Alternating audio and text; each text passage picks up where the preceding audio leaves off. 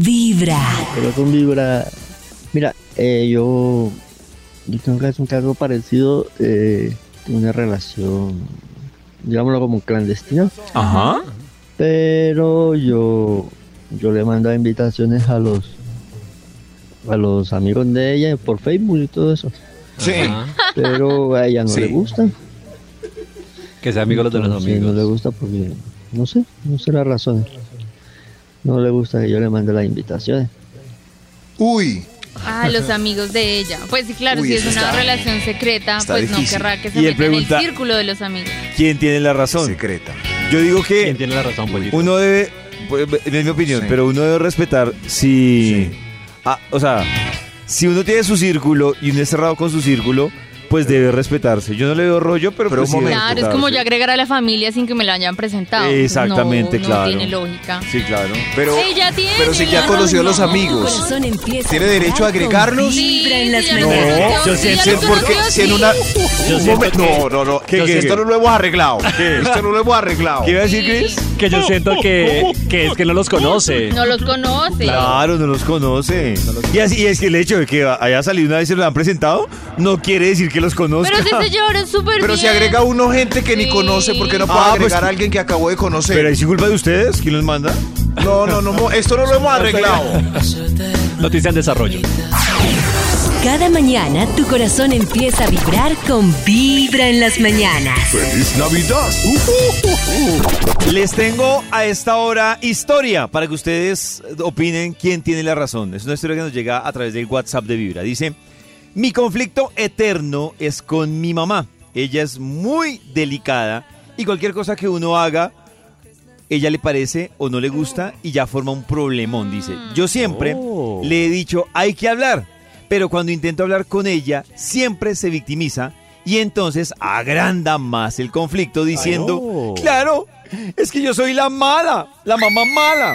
Dice, últimamente mi actitud ha sido, no digo nada para no agrandar el problema, pero tampoco me parece justo porque me guardo y me guardo cosas. Y a veces no sé quién tiene la razón. Si reclamarle eh, o muchas veces complicado son los padres, no hay nada que hacer, pues es algo de lo que ella dice y la pregunta es cómo manejar la situación con la Oh. mamá. ¿Qué le aconseja cada uno de los que Dios está en este lugar? Que se haga la loca. Que se haga la loca, y- dice demencia. Es que haga creer que, demencia. que obedece, No. sí. ¿Será? Eso, No, fingir no. demencia. con los padres y es que como nosotros nos enseñaron que los padres como que siempre primero como que siempre hicimos cosas desde niños por complacer a los padres y pensábamos que nuestra autoestima o más bien nuestra autoestima quedó ligada al reconocimiento de los padres. Entonces cuando tenemos padres tóxicos, porque con todo respeto ella tiene la mamá de ella califica con todo para tóxica, Me da el entonces el tema es que se aprovecha una manipulación en la que la niña, y ella ya es una adulta, se siente mal cada vez que ofende o hace sentir mal a la mamá. Y la mamá aprovecha ese sentimiento porque la mamá claramente no tiene emocionalidad, no tiene inteligencia emocional, para que la niña Claro. haga todo lo que ella quiere que haga Sí. y hacerle pataleta. Oh. Entonces, A un amigo lo es- estaba enloqueciendo la mamá, en verdad. Y eh, tuvo que ir a, a terapia con ella y nos contó y el terapeuta le dijo que a veces hay mamás que necesitan que corten el cordón umbilical dos veces. Sí. total. Dos veces. Y total. ya, entonces... es impresionante. eh, Pero Entonces, entonces le aconsejo a ustedes que haga porque Pues yo Que lo que ponga hago límites. normalmente es como aprender a ver los límites, los límites entre mi vida y la vida de mis padres. Y es como decir, mira, en, en estas condiciones todo podemos hablar, podemos no sé qué, pero mientras tú, es- o sea, me hagas creer a mí que soy responsable o víctima y de todo, pues no, tú eres la mamá, yo soy la hija, tú eres la grande, yo soy la pequeña y en esas condiciones, pues no, no va a fluir nuestra relación. Yo una vez puse un límite muy fuerte con mis padres y me ayudó muchísimo después, muchísimo. Yo la recomendación que le doy a ella es que si la mamá se victimiza mucho, le voltea la torta así, ella debe evitar Oh. un lenguaje en el que la mamá sienta que ella es la que, que la hija, o sea, la que nos escribe, es la que tiene el control. Porque es que si no le va a quedar muy jodido hablar con ah, la lo mamá. que yo dije, hacerse la loca. Entonces, no, no, Maxito, pero no es ignorarla porque va a ser peor, porque entonces Sí. va a decir usted me ignora, sino que evite el lenguaje como, por ejemplo, eh, eh, es que, loca. Es que no, es que tú siempre haces no sé qué, es que deberíamos, o sea, todo lo que eh, sea un lenguaje en el que sugiere que hay una obligación, va a ser para la mamá humillante, va a ser lenguaje de víctima. Claro. Entonces, todas las conversaciones ella las debería arrancar como, tú tienes razón, yo lo que sugiero, tú tienes razón, porque cuando la mamá le dice, tú tienes digo es- razón, No, no, no. sé. No, pero si no Que le diga razón. el doble sí le si sobe la frente. No es tóxica, Es como, pollito. Eso ¿no? funciona con una persona como tú o como yo. Pero cuando la persona es tóxica, ese lenguaje que tú dices pone a la persona peor. O sea, si digo sí, sí, mamá y le sobo la frente, Claro, es no que sirve. Si, le dice, no mamá, ahí ya la está negando y la mamá o se va a victimizar o va a usar, me están humillando y ahí no va a poder No, hablar con ella. En esas condiciones yo no me relaciono contigo. Chao. ¡Bravo! Uy, No, Dios es que mío. la es práctica, comenzar no. con Vibra en Dios las mío, esto Te vas a me, seguir de- metiendo. me dio un frío interno. Sí. Hola amigos de Vibra, Hola. muy buen día. Quería contarles que mm, tuve un hogar de 10 años, un hogar muy hermoso, muy bonito. El año pasado em, decidimos acabar la relación. Después de cuatro meses em, volvimos como a intentarlo, pero en 15 días nos dimos cuenta de que no.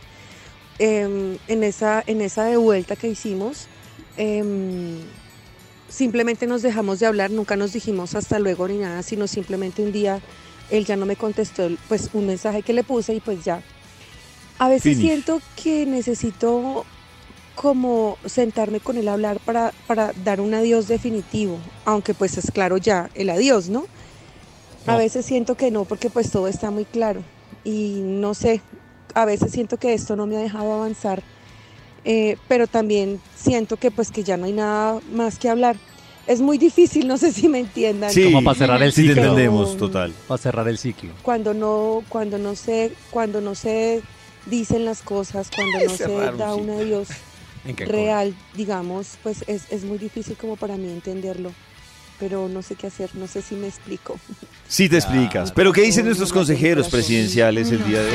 Yo estoy pasando por una situación Consejero. similar. No pasando, en verdad, pero sí, me, ¿Sí? tuve una sensación, no a esa larga distancia. Hoy estaba saliendo con un mancito. eh, yo Sí. le dije, regálame el fin de semana de despedida, porque dijimos, ya, ya no Oh. pasa nada. tal. Ah. Uy. Él Ay, me contestó, me Sí. escribió el viernes, yo le escribí el viernes, hey, nos vamos Sí. a ver, apareció el sábado como a las 5 de la tarde, como, hey, no, qué pena, mañana no puedo, o sea, como si fuera ya el domingo. Y yo dije como Ah. que, y ya, ya, yo no le contesté porque pues ya que le voy a decir si ya. Ya que. Pues, Pero tiene ya. ahí atravesado el... No, no, pues ya. La pues ya. espina. Pues, o sea, a veces también piensa como que, no, pero ya que, o sea, que es que, ¿qué le voy a decir? Pero Cristian, Nada. ¿qué quería este fin de semana? Es que es distinto. Yo Pues no la tengo que ir a fies- despedida. La última Despedida. fiestica. eh, la, el de Pirnos. Claro. La última Ah. fiestica. Claro. Pero ella quiere es la última conversada. Yo creo que Cerrar sí ese tiene ciclo. Obligarlo a que. No, Maxito, sé. pero no se puede obligar. No, no, No, no. no se puede. Se no puede obligar a Maxito a Poner un decirle, abogado, o- o- obligación. O, o- o me despido o me despido. No. Sí, sí, sí, no. que le diga algo. Pero Bueno, siente la necesidad el consejo, que lo de- haga. el consejo de Max, entonces, es obligar a que se despida. ¿Cuál es el consejo de Eso sí. Karencita? Cuando uno está revuelto así en una sensación tan revuelta como la que está ella, Y el Cris. ambiente empieza a divagar y a divagar y entonces uno empieza y allá se le nota en lo que habla a darle tantas vueltas a la misma situación que al final uno se pierde y ni sabe qué es lo que quiere. Entonces es muy importante que ella se siente un momentico en silencio, escuche su cuerpo, a ver qué es lo que siente, escuche su corazón, escuche y tenga una conversación sincera con ella misma, no tanto con base en lo que siente él, no tanto, sino en lo que siente ella misma. Me siento poco querida porque no me das esta conversación, me siento poco importante, esto lo relaciono con cómo me he sentido en otros momentos de mi vida y escribir, o sea, escribe lo que le escribirías a él sin necesidad de que lo escuche.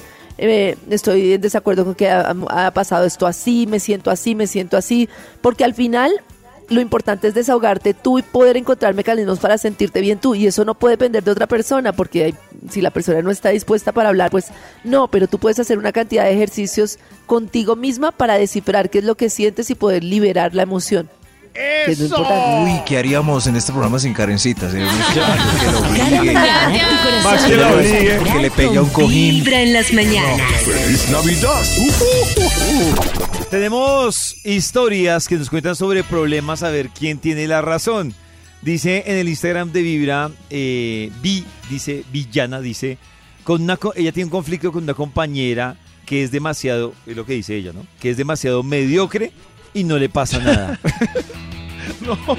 Así, Ese es el conflicto, que tiene una compañera que es mediocre y no le pasa nada. Pero Eh, eso no es problema, o sea, se va a amargar. ¿Cómo así que no el le pasa problema de nada? ella misma, ¿no? Como No. por la envidia de que no le pase nada malo. No, Además- yo no sé, yo creo que la compañera vive tan tranquila, manejando el tiempo, toda una vida agradable. Claro, ella toda además que estoy de acuerdo y- con Maxito. Yo le digo amorosamente Sí. a la que nos escribe que el conflicto es solo de ella. Sí. Solo Porque de- ella la que lo ve desde el punto de vista de que es mediocre y que quiere que le... O sea, ¿Qué quiere que ¿cuál le es el... pase? argu- Sí. Sí, Que le vaya No, es como lo diría David.